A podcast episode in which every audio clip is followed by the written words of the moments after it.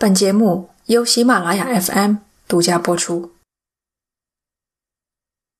恐怖是很个人化的体验，有人害怕电梯，有的害怕广场，有的惧怕人群，有的惧怕玩偶。在《人性恶魔》这一期节目下方，至今还陆续有听众评论，诉说他们对人偶的恐惧。看来人偶恐惧真的是非常普遍的一个现象。听众 Money Sign 给我留言，讲述了他对人偶的恐惧。事情发生在幼年时期，让他本应单纯美好的童年染上了恐怖的色彩。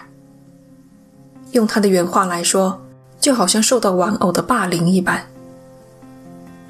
他举了个例子：小时候家里有那种形状比较特殊的玩具。像是用椰子壳做的人偶，他坚信这些人偶都是活的，会自己动，还会在走廊里追着他跑。大人们会说这都是孩子想象出来的，孩子的想象力丰富。可“想象力”这个词本是成人试图用自己僵化的逻辑来解释孩子的世界。对于孩子来说，这些都是真实发生的。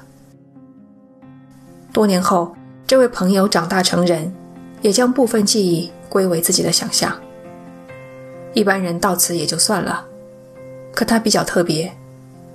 也许是宗教信仰的原因，不仅正视了内心的恐惧，还试图回忆起恐惧的来源。就这样，一路追溯到小时候发生的两件事。这两件事，基本不需要我的改写。下面。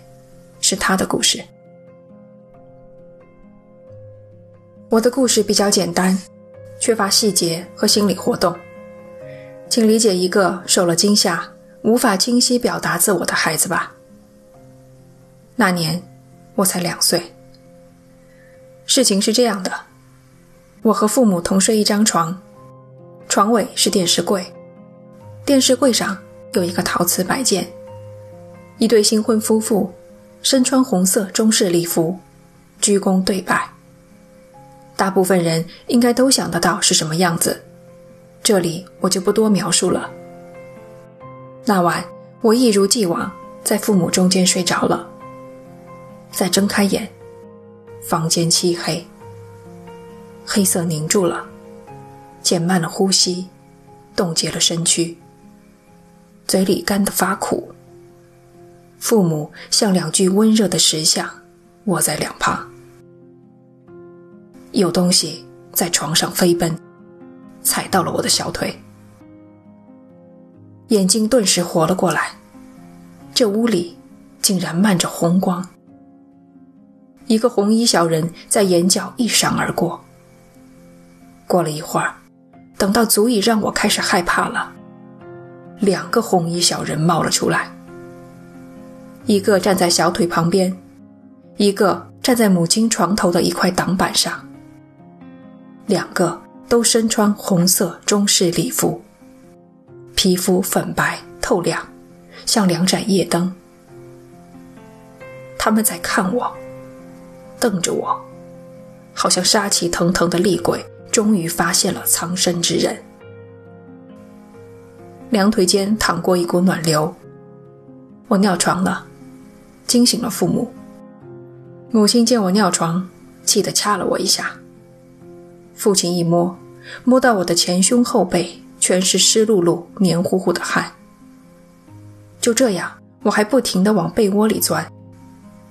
父母问我怎么了，我只能含糊地说：“害怕，害怕。”他们随即问：“怕什么？”我说了一句话，母亲现在还记得清清楚楚。小孩还看我，他们发现我的视线始终在回避电视柜的方向，就去拿上面的摆件。也许是想问是不是怕这个，谁知我突然嚎啕大哭，父母都懵了，从没见我哭得这样撕心裂肺。一直沉默的父亲走下床，抓起摆件，胳膊一抡，丢出了窗户。这是第一件事。之后隔了一段时间，具体多久我记不清了。我在一个阿姨家睡午觉，阿姨家有一个哥哥，我就在他的房间里睡。房间地上堆着几个毛绒玩具。小孩子来到别的孩子房间时，总会细细端详每一个玩具。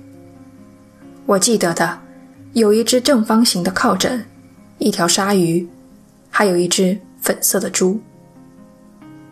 我睡着了，睡了不知多久，醒过来，迷迷糊糊间，听见了一个声音：“叮叮当。”从床边传了过来。这奇奇怪怪、像电池没电了的声音，把我的目光勾了去。天哪！那只粉色的猪从玩具堆里走了出来。鲨鱼咧着嘴，皮笑肉不笑地看着他。这声音是从他嘴里，呃不，更像是从一顿一顿的关节发出来的。他的动作不如真正的人那样流畅顺滑，但很明显，他在尽力模仿。他对我似乎不感兴趣，直接朝门口走去。我的身子兀地僵住了，死死地定在床上，分毫也动不得。我只有做出另一种求救的行动，哭，杂糅了尖叫的放声大哭。阿姨跑过来将我抱起，问我怎么了。我只是反复地说不要待在这屋了，阿姨便将我抱了出去。至于那只粉色的猪怎么样了，我没有注意到。大人回忆，以后我凡是经过这间屋子，都会哇哇大哭。眼睛直勾勾地盯着角落，那一片堆玩具的地面。以上就是 Money Side 的两个故事，这两个故事真的很简单，没有什么起承转合，也没有反转，更没有水落石出的大结局，来得快，去得也快。就我目前收到的投稿来看，绝大多数人的恐怖经历都更像是恐怖的一瞬间。在讲第一个红衣人偶的故事时，他找了一张葫芦娃里面蛇精的图片来形容人偶瞪他的眼神。尽管我对蛇精的形象已经非常了解，可是，在看到图片的那一刻，心中还是猛地揪了一下。一个两岁的孩子，半夜被人偶用如此邪恶的眼神瞪着，仅仅这一瞬间，便足以留下心理阴影。可惜，当孩子为此备受折磨的时候，大人几乎都不以为然，甚至还拿这事捉弄、取笑孩子。有什么比得不到大人的理解，更令孩子无助的呢？很多人怕人偶，我想有一个原因：你不知道它是一个独立的生命，还是里面困着一个人的灵魂。如何辨别一个东西有没有灵魂？看眼睛。Money Sign 回忆，那只粉色小猪的眼睛长在两边，乌黑的珠子，既看着门口，又盯着床上的他，真的很难辨别，是吧？